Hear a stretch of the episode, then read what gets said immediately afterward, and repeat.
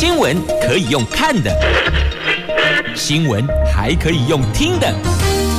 亲切的早安问候，专业的新闻分享，欢迎加入美英主持的 News Online，说新闻给你听。亲爱的朋友，台港后打开后，大家好，欢迎您再度锁定收听 News Online，我是美英，我是谢美英。在进入今天四大报的两则头版头条新闻之前，先来关注天气概况。Asia 天气预报。在今天北北桃、竹竹苗白天的温度低温都是二十二度，高温到二十六度，而且拢是诶落后诶天气。现在桃园的天空已经飘下雨丝了，就跟昨天差不多，都是会下雨的。所以这几天请备妥雨具出门。那么接着来看四大报的两则头头条新闻，中时、自由、联合头版头都是这一则。美国总统拜登说，北京如果侵犯台湾，美国愿意军事保卫台湾。这个是美国最有力的挺台声明之一。外交部表示感谢。那中国方面则批美国是玩火自焚呐。经济日报头版头条。防疫保单海啸加恐怖啊！产险业将赔大概四百亿。金管会主委黄天牧说，业者仍具有一定韧性，还用不到倒闭两个字样。来看三大报的头版头条，中时联合自由头版头，这美国总统拜登说，如果中国侵犯台湾，他们愿意军事介入。这是什么场合说的呢？这拜登跟日本首相岸田文雄在东京会谈之后，共同出席记者会。原来就是在这一场记者会上，有记者提问的。他问拜登：“你因为？”显而易见的原因，不愿意军事介入乌克兰冲突。那如果台湾也发生那种状况，你愿意军事介入保卫台湾吗？拜登回答：是的。那记者就问：你确定？拜登在说：“这是我们的承诺呀。”这是拜登在二十三号说：“如果中共侵犯台湾，美国将军事介入，而且表示在俄罗斯入侵乌克兰之后，保卫台湾的担子会更重。”那美联社指出，这个是数十年来美国总统支持台湾最有力的言论之一，而且是在公开的记者会上回答。记者的提问：那美国传统上避免对台湾做出如此明确的安全保证，而是维持一个战略模糊。他不讲明，如果中共犯台，美国愿意支持我们到什么时候，愿意援助台湾到什么程度。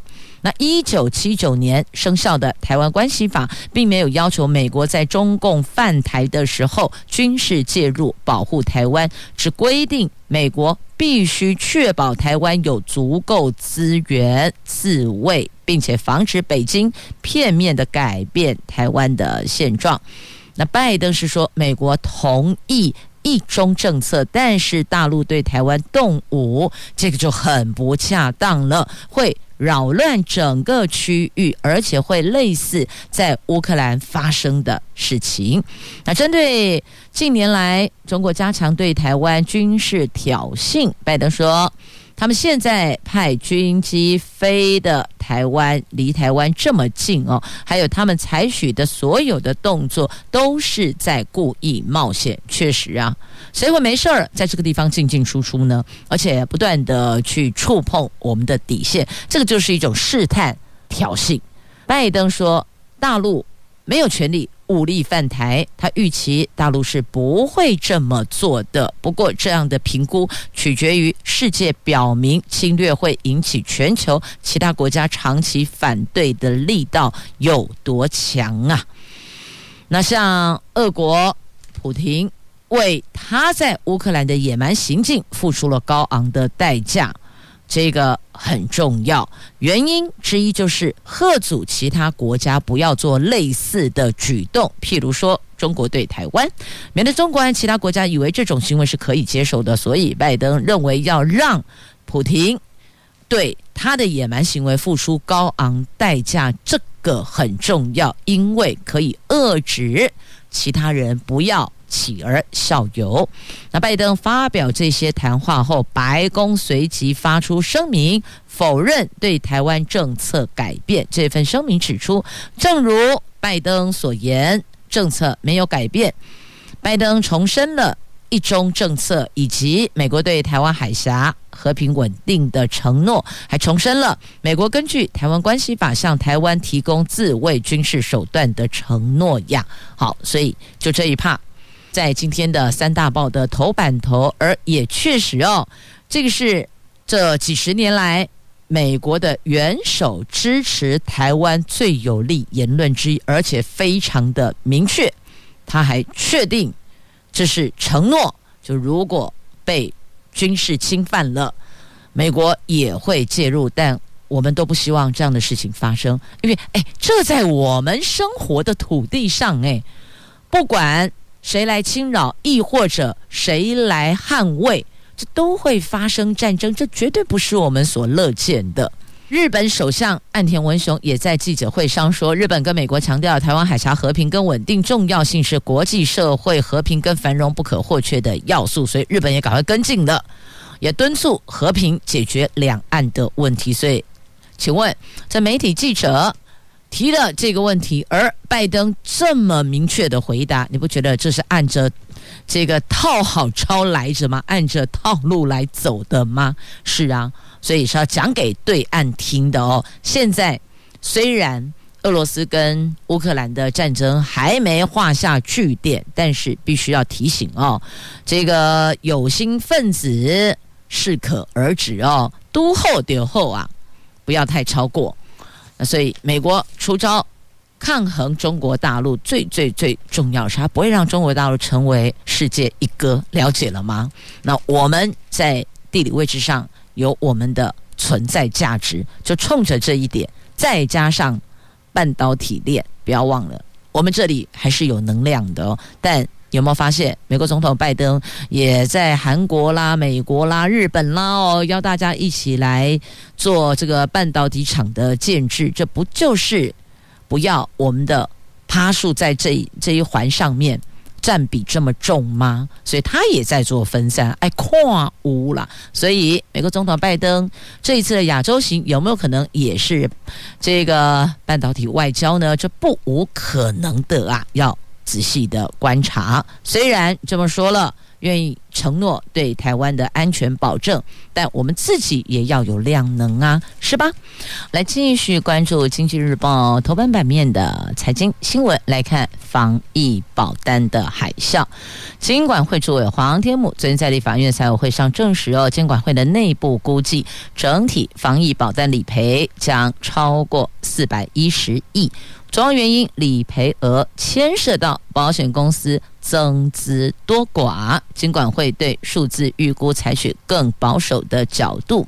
他也坦言，防疫保单的确让产险业者付出了很多代价，但目前还用不到倒闭这两个字，产险业还是存在有一定的韧性的。目前防疫保单有效契约件数大概六百三十万件。在途中，也就是还在核保中的大概一百万件，业者认为金管会内部估算理赔额可能会落在五百亿到六百亿左右啊。目前市场估算理赔金额是以有效保单确诊率以及每件理赔额这三大预估值的高低做估算，假设值不同会有不同估算金额。譬如像赖世宝立委。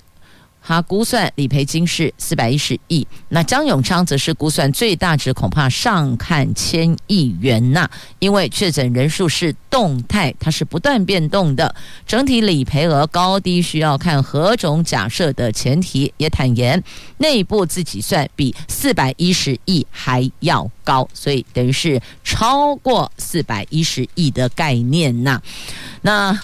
虽然即便金管会现在说还用不到倒闭这两个字，但确确实实在保护的心里有忐忑效应了。那目前国泰金说防疫险的理赔从宽认定，他们的总经理定调，不管产险、寿险都适用。那保单今年来已经给付一点九亿了。那今天五月二十四号，昨天媒体截稿，五月二十三号已经给付了将近两亿了。上个礼拜呀、每一天赔一千一百万呢、这继中信金控、富邦金控相继在第一季的法说会公布，旗下产险公司最近每个工作日防疫险理赔金额分别是。中信金控说是一天五百万，那富邦金控一天五千万之后，国泰金控昨天也公布子公司国泰世纪产险上礼拜平均每天开门营业就赔一千一百万，预估申请理赔高峰会落在五月、六月、七月，所以还有两个月的时间，能不能够撑下去呀？那国寿千亿现金布局股债。那再来，产险增资应急，金额冲五百亿，账上资金支付能力面临考验，恐怕需要卖股债、不动产部位来变现，来撑过去。所以他们其实后面还有这不动产在支撑哦，所以金管会主委才会说，现在说倒闭还太早。你看每一家这个寿险产险公司。就是保险业者啦，背后不都有投资很多的不动产吗？所以在这个部分还有一些资金是可以调度应急的，因此金管会才说还不到倒闭两个字，但会不会影响到后续理赔的速度？因为理赔就是要付现嘛。就要给保护现金啊，那这个部分会不会有所推迟，亦或者可能在理赔的这个过程当中，审核的过程当中会产生一些争议呀、啊，或是争执啊？啊，这个部分金管会都盯着呢，所以以目前来看，请保护放心。好，那么接着我们再来关注在。今天的媒体所报道的有关疫情，那么餐饮行销的补助，之前业者有喊出哦，这都已经干掉了。意思说，像旅行社已经和林嘎隆达起亚啦。那现在餐饮行销补助将再再加码三十亿，开办一个星期有六千件的申请案，那六亿经费几乎用完一个礼拜耶。疫情冲击餐饮业，经济部提出了六亿元的行销补助，最高每一案是十万元。目前申请案件已经超过六千件了，经费即将用完。根据透露，行政院已经同意加码，规模大概三十亿，具体的金额会在这个星期拍板。那有业者抱怨呢，听完说明会申请就额满，怎么速度这么快啊？也不过才办说明会啊，说明会结束，葛地公哎额满了，速度太快了吧？所以合着大伙儿都是背着来的，说明会听听，但是呢，该传的资料、该探听的资讯都有在进行中，合着是双管齐下呀。经济部十六号推出了餐饮业优惠促销补助，业者必须要提出优惠促销方案，包含了优惠以及消费折抵、行销推广等等。规划及经费申请通过之后，将依方案提供百分之五十的补助，其中开立统一发票的业者最高有十万元补助，免开发票者最高两万元。整体方案金额是六亿，方案一出几乎秒杀哎！中南部有业者抱怨，我听完说明会上网申请就已经额满了，就跟你说下次请早，怎么会速度这么快呢？其实当消息出来的时候，业者就已经。了解，在打听了解需要准备什么资料，什么样的方案内容都已经着手在写了，所以并不是要听完说明会之后回去再研究、再拟定、再写方案、再来申请，不啦，庆忌怕嘎下龙另体样，所以早就是背着来的，难怪有业者会抱怨了哦。那现在政府会再加码把这一块补起来呢？接着，我们来关心在今天联合中时头版下方有关疫情，还有《自由时报》头版上方有小朋友的幼童的疫苗，在七月份有望接种莫德纳。好，先来看疫情啊。新冠疫情维持高原期，昨天新增了六万六千两百四十七例本土确诊，其中一百七十三例中重症，四十例死亡。死亡包括一岁及三岁的男童，另外有两例幼童死亡案还没列案号。这六名幼童死亡案有五个人合并脑炎。指挥中心指挥官陈时中认为，这个是。警讯，将尽快与专家开会，列出注意事项以及医疗指引。那昨天死亡个案中有六个人是养护机构的著名，医疗应变组说已经有八百七十一家住宿式的长照机构出现了确诊个案，有两千九百四十九名的工作人员，五千七百七十名的住民确诊，每天新增死亡个案中大概有。一成五是养护机构的注明。那本土病例数上礼拜暴冲到九万例之后，一路降到昨天的六万六千例。这个数字是否代表疫情高峰已经过去了？陈时中说，病例数下降可能跟周末有关系，无法用这个数字下降作为基准，但看来没有持续快速往上升。他的看法是，到目前为止控制得宜。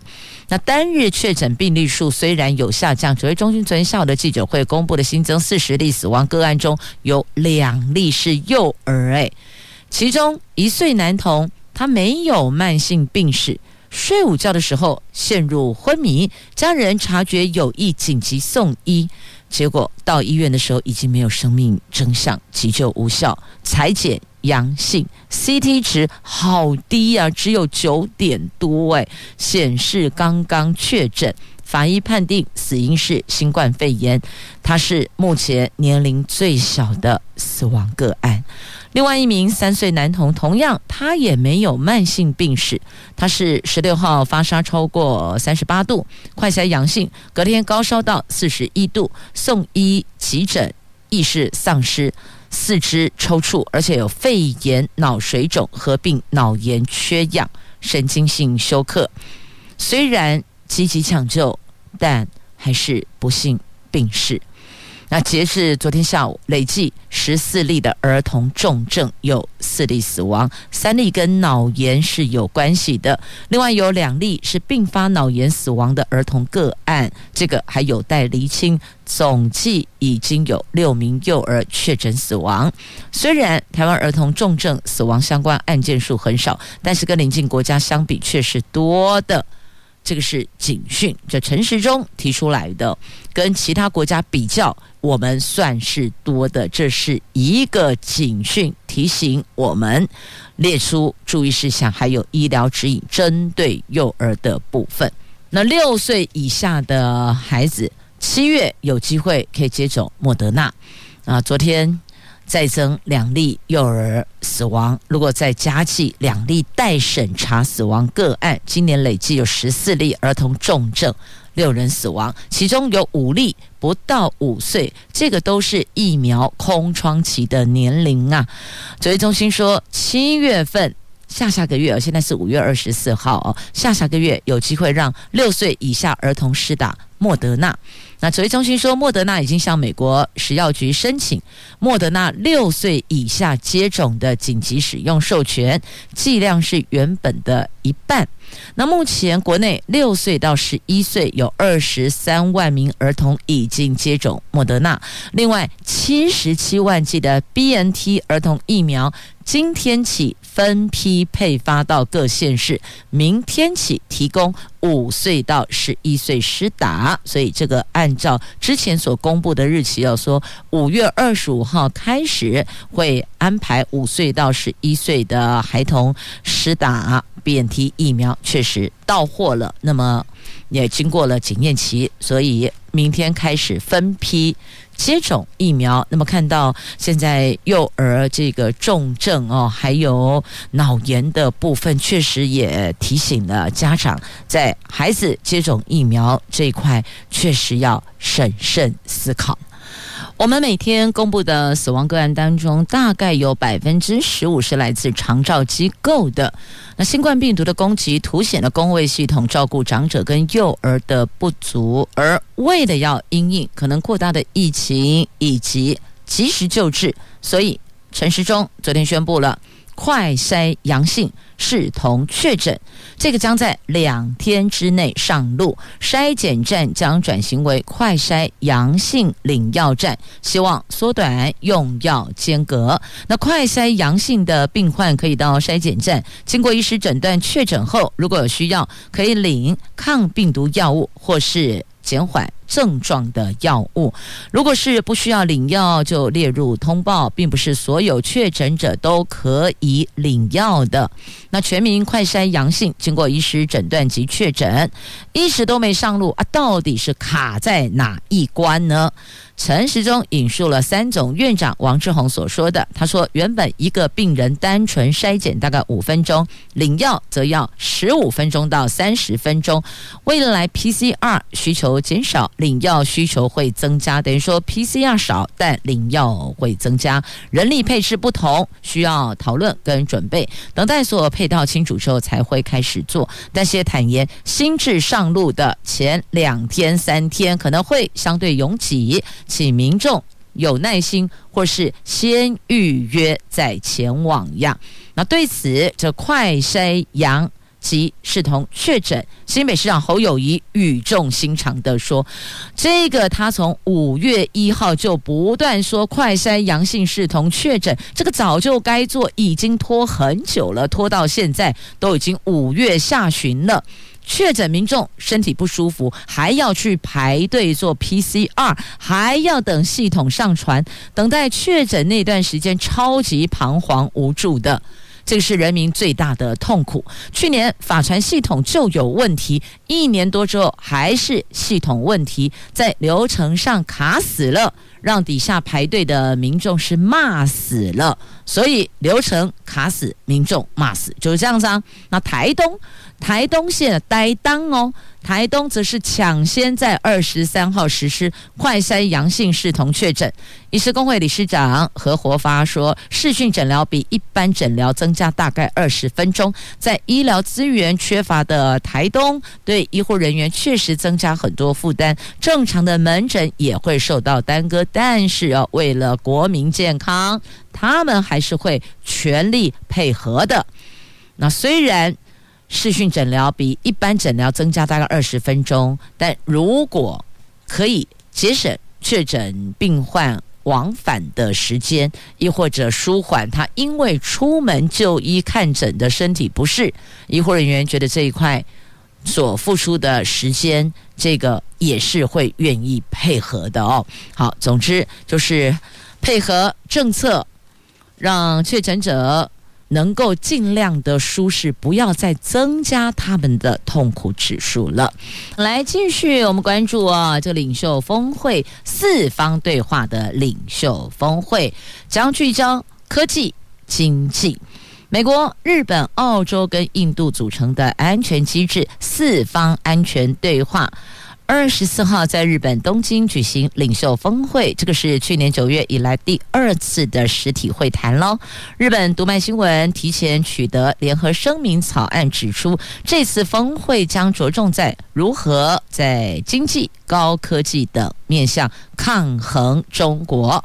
那么才就任的澳洲总理艾班尼斯在启程前夕指出，澳中。关系依旧困难呐，澳洲永远都会挺身捍卫自身价值观。那根据报道，由于印度反对四方安全对话成为军事同盟，所以这次峰会将聚焦高科技和经济领域，不谈军事啊。那有鉴于中国电信巨擘华为在通讯设备市场占压倒性的优势，所以呢，这次的四方安全对话有意针对第五代行动通讯技术，也就是五 G 和第六代行动通讯技术，也就是六 G 推。动官民对话，官方的官。老百姓的民众的民哦，官民对话来抗衡中国的军民融合政策。那么四方安全对话也同意努力拓展五 G 营运商，而且改善相互可以操作性跟安全性啊。那么他们要制定供应链共同原则，避免依赖中国过深呐、所以你看，美国已经嗅到了这一怕，绝对不会仰人鼻息。所以。即便现在当下他没办法在这个领域当中画质诶跟档，但是也一定不会让中国过度壮大，所以赶紧就大概研究科技、研究经济，目的就是要抗衡中国呀。好，这个是在今天《自由时报》A4 国际新闻版面的头条。好，那么接着呢，我们再来焦点拉回国内了，来看的是《自由时报》。头版版面的图文来看，新点西点军校的女毕业生胡佳琪，她是台湾第三个从这里毕业的女毕业生哦。陆军官校的学生胡佳琪，她在五月二十二号成为我国第三位从美国的西点军校毕业的女军校生。胡佳琪曾经担任实习连长，创下我国女军校生先例。胡家三姐妹呀都从军，她的父母也受邀共享荣誉呢。确实哦，要让女儿到军校去，这父母亲多多少少都会有些舍不得啊。因为一进军校，男女皆通，没有性别的问题了哦，男生女生都一样，要受的操练科目通通一样。所以这爹娘要能够舍得啊！不过想想现在是不是有很多的做爸做妈的哦，看到孩子有时候碰到一些挫折，都会心生不忍，然后就会想要去协助提供一些援助哦。那么提醒您，我们没有办法当孩子一辈子的靠山，你也很难自己论论定说我一辈子都可以在孩子身边，这个替他够讨够背，所以唯有培养孩子的能力。是最要紧的，无论将来不在身边了，也能放心嘛。所以试着躲在暗处，放手让孩子自己去碰撞，只要不危及生命危险，那么。累积的经验就会成为他成长的量能啊！好，接着再来看《自由时报》头版下方的新闻，这个假检警新话术，哎呀，又来骗钱了，骗了一名七十岁的老先生五百万呢。疫情延烧，政府防疫作为滚动调整，那么诈骗集团也很跟进，他也是与时俱进的。他用确诊框列隔离、防疫保险金话术，先看被害人当上线，再解除警示账户等老梗行诈。所以你看吧，不管他前面怎么变出新花样，最后摊开还是老梗，要跟你解除账户，这不就是一直以来的诈骗术吗？所以。亲爱的朋友，您只要听到关键性字眼，什么解除警示账户，要你把钱提存到他指定的账户，然后才能证明你的清白。我跟你讲，这东西骗人诶，只要叫你把钱提出去、转出去、转账，这个通通都是骗人的。我们的那个警示天线要背，要随时立起来呀。那根据警方调查，有老先生接到自称。检疫所工作人员的电话说他确诊必须匡列隔离，对方还要他加 Line 方便联络。那么他也加入 Line，也不疑有他，就没多久就接到自称台北地检署的主任检察官来电，说他名下账号向某银行借款了。一千两百万，银行已经提抗告。那么他又说，已经协助向法院申请暂缓处理，以及不让银行扣押财产，但是要这个老先生先把存款存到名下同一个账户，而且用 LINE 提供账号密码作为网络银行的设定。所以你看吧，反正我跟你说，诈骗到最后总是会露出狐狸尾巴。就是要你把钱转出去，然后提供账号、提供密码。你只要听到这几个关键字，就立刻要打一六五啦。所以你看，这个搭上现在的时事，诈骗集团也滚动式调整他们的诈骗话术啊。因此提醒大家，要当心，要留意。接到诈骗，觉得有意，又觉得怪怪的，你一定要向家中的其他的家人来表述。如果你觉得对外讲你也惊，你会觉得。不确定到底是不是真的，至少家里的笑脸呢，你也当该供啊。年轻人，你可以跟他讲啊，你可以跟他讨论说，哎，有接到这样的讯息，那么协助了解厘清。我跟你说啦，这个相关单位会安尼好心噶，跟你讲，我来加你赖，我来协助你厘清，没有这回事啦，真的没有。会协助你厘清的，只有你付钱的律师。这样听懂了吗？只有。你委托的律师会为你厘清，其他的路人甲乙丙丁不会这么好心突然冒出来说知道你的 A B C D，然后可以帮你解决甲乙丙丁，这个是不可能的，了解吗？有的朋友对于这一趴的这个诈骗集团的话术哦，大概心里有个谱了，有时候还会把它给给回去呢。所以啊，亲爱的朋友，要周知我们的亲朋好友。告诉他们，诈骗集团也有与时俱进哦。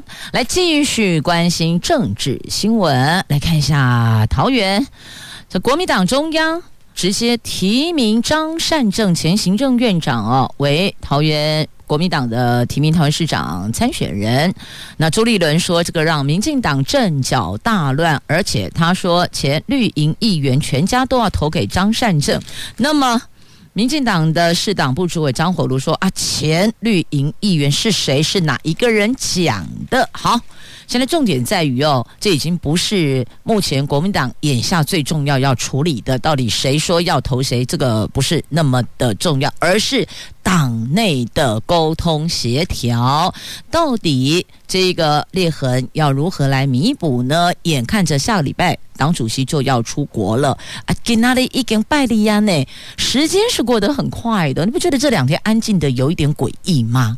我总觉得怪怪的哦，不知道是不是有茶壶内的风暴快要引爆了？那地方对这个部分的。感受度还是很不舒服，所以当下应该最重要的就是赶紧沟通协调，要提出一个团结有力的方式，凝聚共识，才能够打赢年底的选战呐。好，这是蓝营目前内部的问题，那绿营的人选到底在哪里呀？是啊，引颈期盼。好几位，目前台面上五位嘛，那但是呢，民进党的游戏规则是主席直接提名哦，所以听起来是没有所谓的初选的问题了，因此应该就是直接征召。那现在征召谁呢？有五个候选人在那里，那么也不排除从。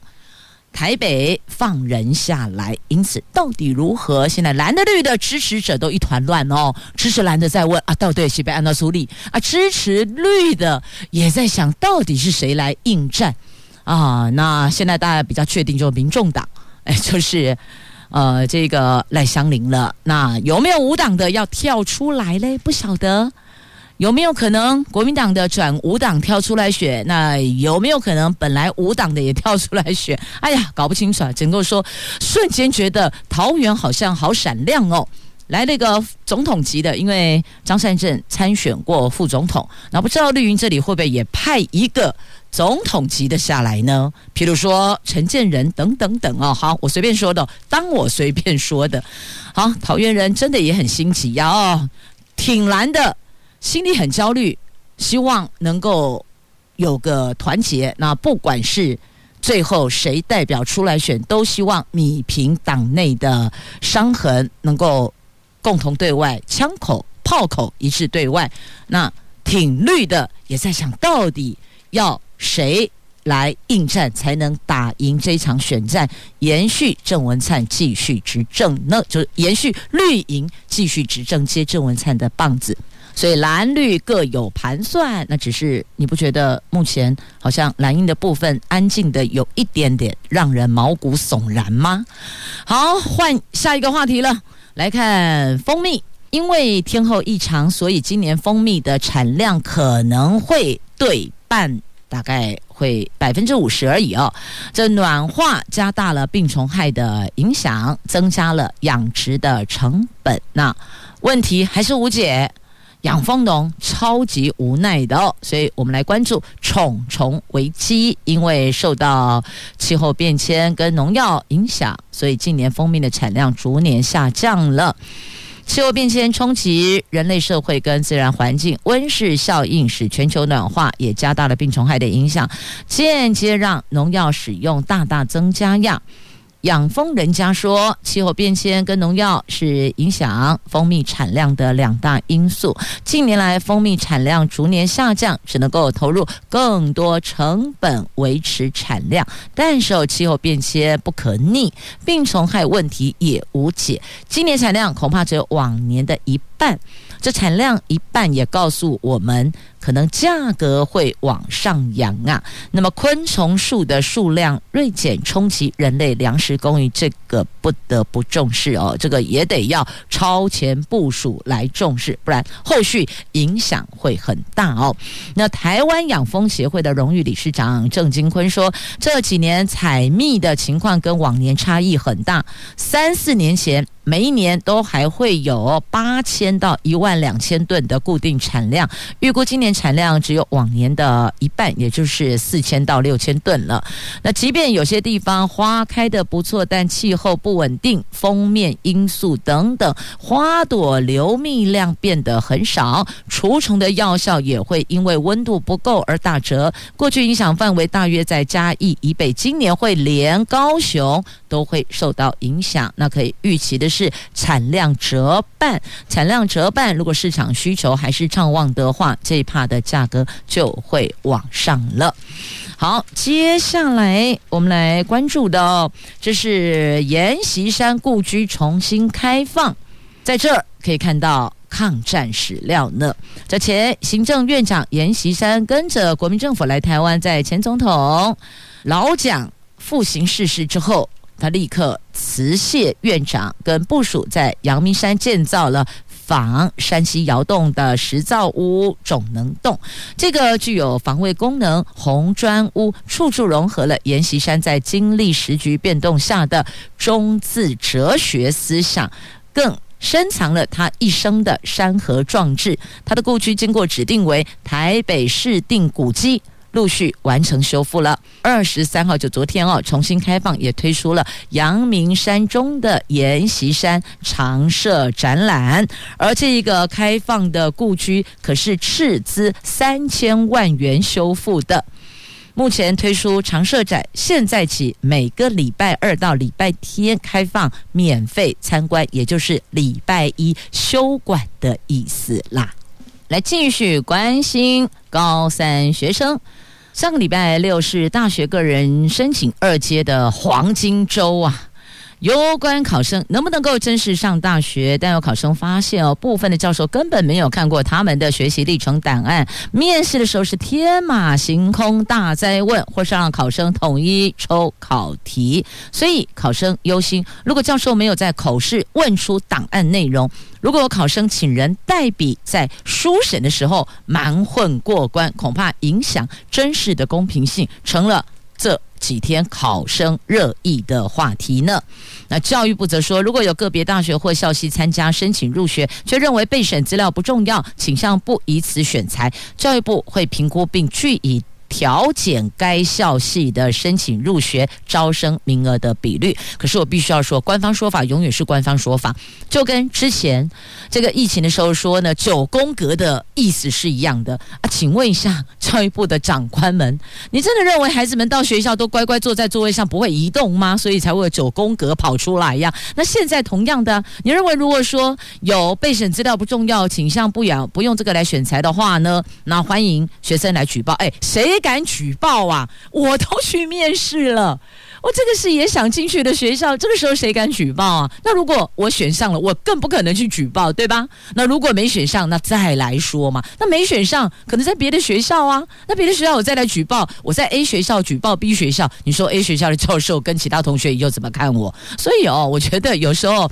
教育部，你那个想法可不可以再实际一点，能够切合生活面可行性啊！因为老师在里边想了一些方式，觉得这样很公平，觉得这样做法觉得很到位。但你有没有问问实际的状况，可行性在哪里？有没有经过评估啊？哎呀，好了，先不管教育部了，回到这学生的身上哦。学生说的没有错啦，其实有些孩子学习历程档案，它是一个团队去完成的。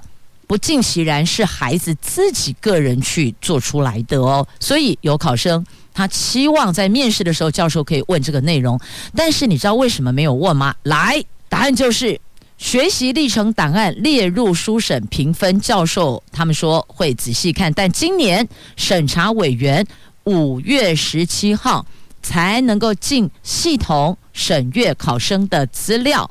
照惯例，要面试前二十天，面试前二十天出评。那只有七十二个小时能够消化，这个是不可能的任务。等于我们面试二十号开始吧？啊，应该是面试前在二十号要出评。所以你看。七十二个小时之内要消化，其实很难。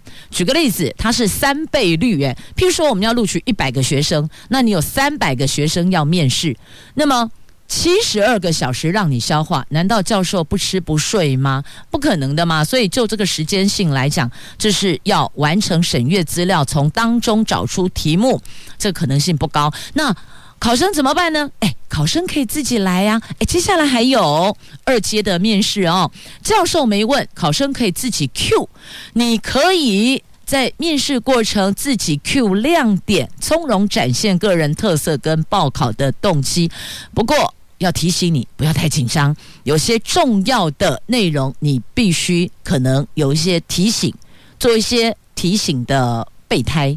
譬如说，你报考了好几个学校，那么面试。今天假设有三所学校，两所学两所好，一般大概上午下午各一所啦。两所学校好了，你不要弄错呢，你不要在甲校喊出乙校的名字，那缘分就到这里了。这 PPT 上有人说了，这个譬如说到中央大学呃中文系好了，去面试，那最后最后 ending 都讲得很不错，最后来了一句，希望教授能够让我如愿进入台大中文系。教授一听，那我成全你好了。我们这里是中央，你去台大吧。好，出门了。好，那同系的这个学生呢，只好留言说：“看来我们的缘分只到这里了。”所以哦，考生紧张是必然的，就像我们去应征工作一样，面试的时候也是会很紧张、很忐忑嘛。那这时候怎么样让自己不要说错话？有时候做个提醒的小字条 memo 也是可以的，但不要一直低头看，了解吗？有些重要的环节是不能说错，譬如说系所，譬如说校名，这个是绝对不能讲错。因此，有些面试者就会贵校贵系，哎，这个不会错。但是你不觉得这个贵校贵系好像你跪着也就可以出去了，那个距离就拉出来了吗？所以提醒自己哦，深呼吸。那对于关键性的内容、重要的校名、系所，千万不能讲错哦。那再来，孩子主动自己 Q 亮点，有条理的表达，展现个人特色，尤其是就读动机。教授没问，你可以自己 Q 啊。大部分可能会请你先做一个简单的自我介绍，那么你在自我介绍的内容就可以把这一 part。顺势的带进去，就读动机就在你自我介绍的时候就可以把它给划进去里边，一路带出来也是可以的。啊，总而言之，言而总之呢，这个进入新的环境。那么，怎么样可以获得入学的资格，也是得靠孩子自己的表现呐、并不是什么学校想进去就可以进去，还是得付出才有收获的。好，接着再来看一下这台湾首府大学。台湾首府大学停办纷扰未歇哦，校长昨天发表公开信给师生，原校上课，他校毕业。因为学生喊我要拿首府大学的毕业证书哦，要原校毕业。那现在调整，您要在这里上课，但是领的可能就是别的学校的毕业证书了，因为停办惹来争议了。那有学生质疑这是空口说白话，因此学生自救会代表昨天上立法院陈情。教育部重申，目前没有收到停办计划，如果学校有提计划，也将以教职员工生权益为前提来进行审查。所以有教职员工生生就学生的意思哦，学生的权益。好，那么接着再来关注《自由时报》今天头版版面的图文来看。珍稀海洋保育动物有七种砗磲被濒临，这濒危了哦，这可能快要没有了，所以呢，把它列成珍贵稀有的海洋保育类野生动物。预告期六十天，民众可以陈述意见，后续会送交海洋野生动物保育咨询委员会讨论。如果没有异议，就会正式发布，而且报立法院备查了。如果一旦列为珍稀保育类野生动物，就是列为保护。了，因此就不能够随便的去抓了，随便去拿，随便去采摘了，都不可以哦。提醒您注意了，谢谢朋友们收听今天节目，我是美英，我是谢美英，明天再会了，拜拜。